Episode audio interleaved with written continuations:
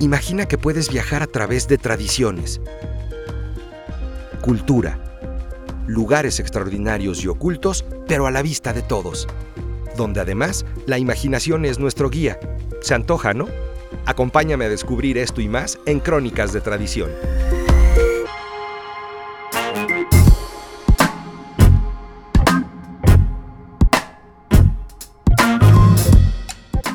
La leyenda que tenemos preparada para este episodio es una de las más antiguas y más tradicionales del centro histórico de nuestra Ciudad de México. Por lo tanto, no es de extrañarnos que una leyenda con tanto arraigo y tanta tradición haya sucedido en una de las calles de nuestro centro histórico también rica en historia y en tradición.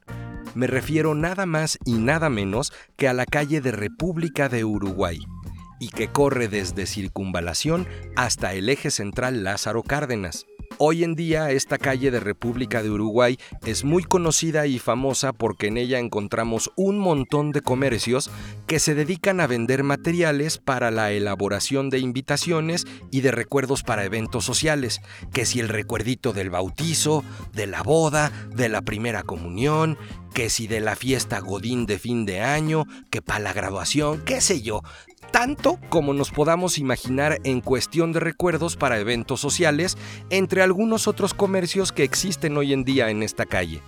Como ejemplo de algunos de estos rasgos históricos, culturales y de tradición, en República de Uruguay podemos encontrar, por ejemplo, el antiguo templo de San Agustín, que en alguna época funcionó también como biblioteca nacional y después regresó a ser templo nuevamente.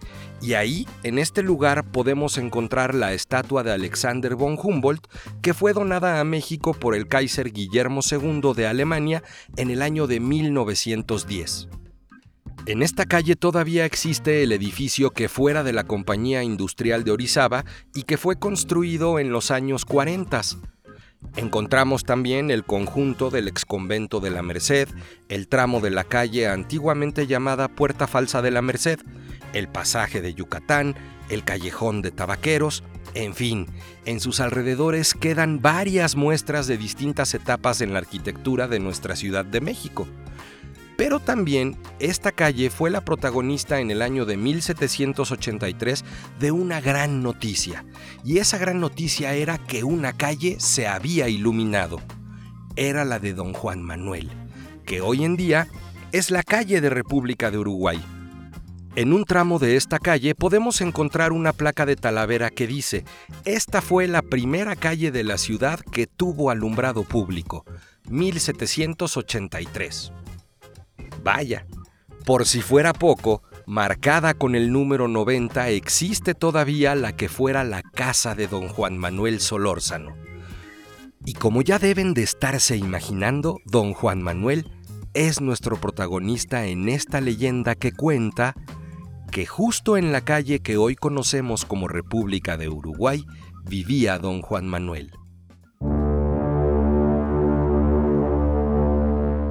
Su casa quedaba justo a espaldas del convento de San Bernardo. Don Juan Manuel era un hombre muy rico. Estaba casado con una mujer por demás bella, talentosa y llena de virtudes. Pero a pesar de todas estas cualidades con las que contaba la esposa de don Juan Manuel, éste no era feliz. Y esto se debía a que no había podido tener hijos. Consumido por la tristeza y el fastidio, don Juan Manuel se exasperaba tanto que en su desesperación intentó entrar de fraile en el convento de San Francisco. Con este objetivo mandó traer a su sobrino que vivía en España, para que se hiciera cargo de sus negocios. El sobrino accedió, llegó a México y se instaló presto a cumplir las instrucciones de su tío. Pero al paso de un poco de tiempo, don Juan Manuel comenzó a sentir unos celos irracionales, terribles, que lo carcomían por dentro. Tanto que una noche invocó al diablo y le prometió su alma a cambio de descubrir al que le deshonraba. El diablo aceptó y le ordenó salir de su casa justo a las once en punto de esa misma noche y matar al primero que encontrara. Don Juan Manuel obedeció. Al día siguiente creyó que había terminado con su venganza y se sentía satisfecho. De pronto, el diablo se presentó ante él y le dijo que el hombre que había asesinado era inocente.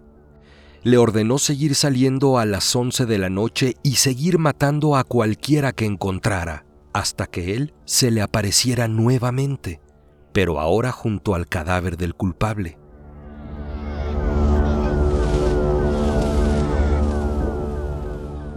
Con tal de consumar su venganza, don Juan Manuel obedeció nuevamente.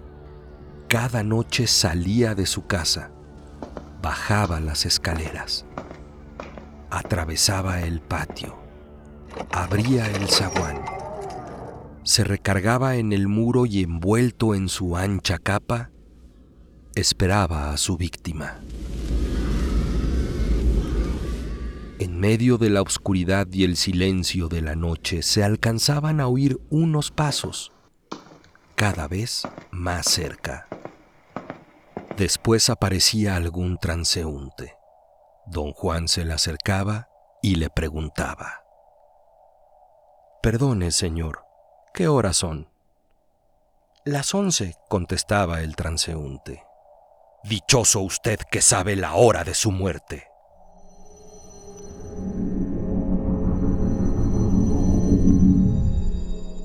Un pequeño resplandor del puñal apenas se distinguía en las penumbras. Se escuchaba un grito sofocado y el golpe del cuerpo al caer al piso. Y el asesino, mudo, impasible, abría de nuevo el zaguán. Atravesaba el patio de la casa, subía por las escaleras y como si nada hubiera pasado, descansaba en su habitación. Como era de esperarse, la ciudad amanecía consternada. Todas las mañanas en esta calle las autoridades levantaban un cuerpo y no tenían explicación alguna que ayudara a resolver el misterio de aquellos asesinatos tan espantosos como frecuentes. Hasta que en uno de tantos días, muy temprano, las autoridades llevaron un cadáver directo a la casa de don Juan Manuel.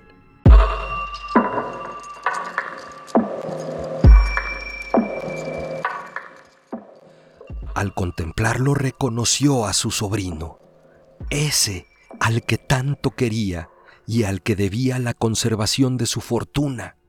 Al verlo don Juan Manuel trató de disimular, pero un terrible remordimiento recorría todo su cuerpo. Pálido, tembloroso y arrepentido, fue al convento de San Francisco. Entró directo a la búsqueda del primer sabio y santo religioso que pudiera encontrar. Al encontrarlo se arrojó directo a sus pies y abrazado a sus rodillas, le confesó uno a uno todos sus pecados, todos los asesinatos que había cometido por celos y por las órdenes de Lucifer, a quien había prometido entregar su alma. El sacerdote le escuchó con esa tranquilidad propia de un juez y la serenidad del justo. Cuando don Juan Manuel terminó su relato, el sacerdote le ordenó como penitencia que durante tres noches consecutivas fuera a las once en punto a rezar un rosario al pie de la horca, y con esto podría absolverlo de sus culpas. Don Juan Manuel intentó cumplir con la penitencia que se le había impuesto.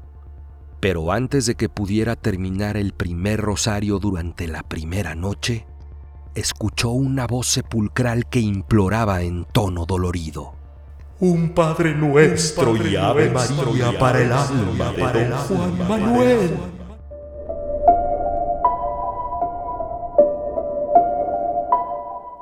Quedando mudo del susto al escuchar, de inmediato se fue a su casa y pasó toda la noche sin poder cerrar un momento los ojos. Esperó a que amaneciera para ir a contarle de inmediato lo que había sucedido a su confesor. Vuelva esta misma noche, dijo el sacerdote, y tenga en cuenta que esto es lo dispuesto por el que todo lo sabe para salvar su alma, y reflexione que el miedo que ha sentido es inspirado por el mismo demonio para atraparlo a usted. Así que cuando vuelva a sentir ese espanto, haga la señal de la cruz. Obediente y sumiso, nuevamente en punto de las once de la noche, don Juan Manuel se presentó en la horca. Todavía no comenzaba a rezar cuando de pronto vio un cortejo de fantasmas que conducían su propio cadáver en un ataúd.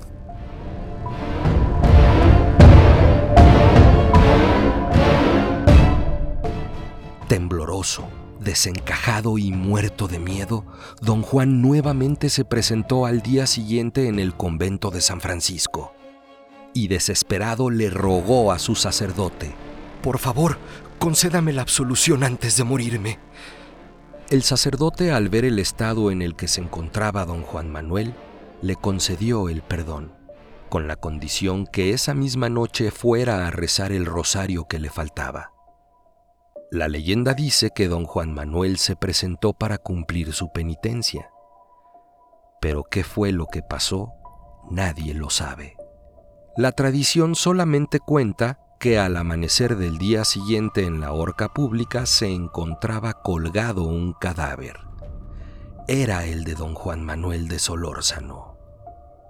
El pueblo cuenta desde entonces que a don Juan Manuel lo habían colgado los mismísimos ángeles, y la tradición lo repite y lo seguirá repitiendo por los siglos de los siglos.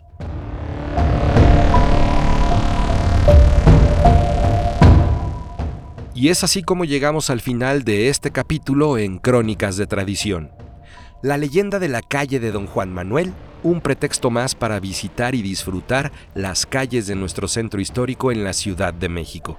Y por qué no, aprovechar la visita de la calle de República de Uruguay y echarle un vistazo a la casa marcada con el número 90.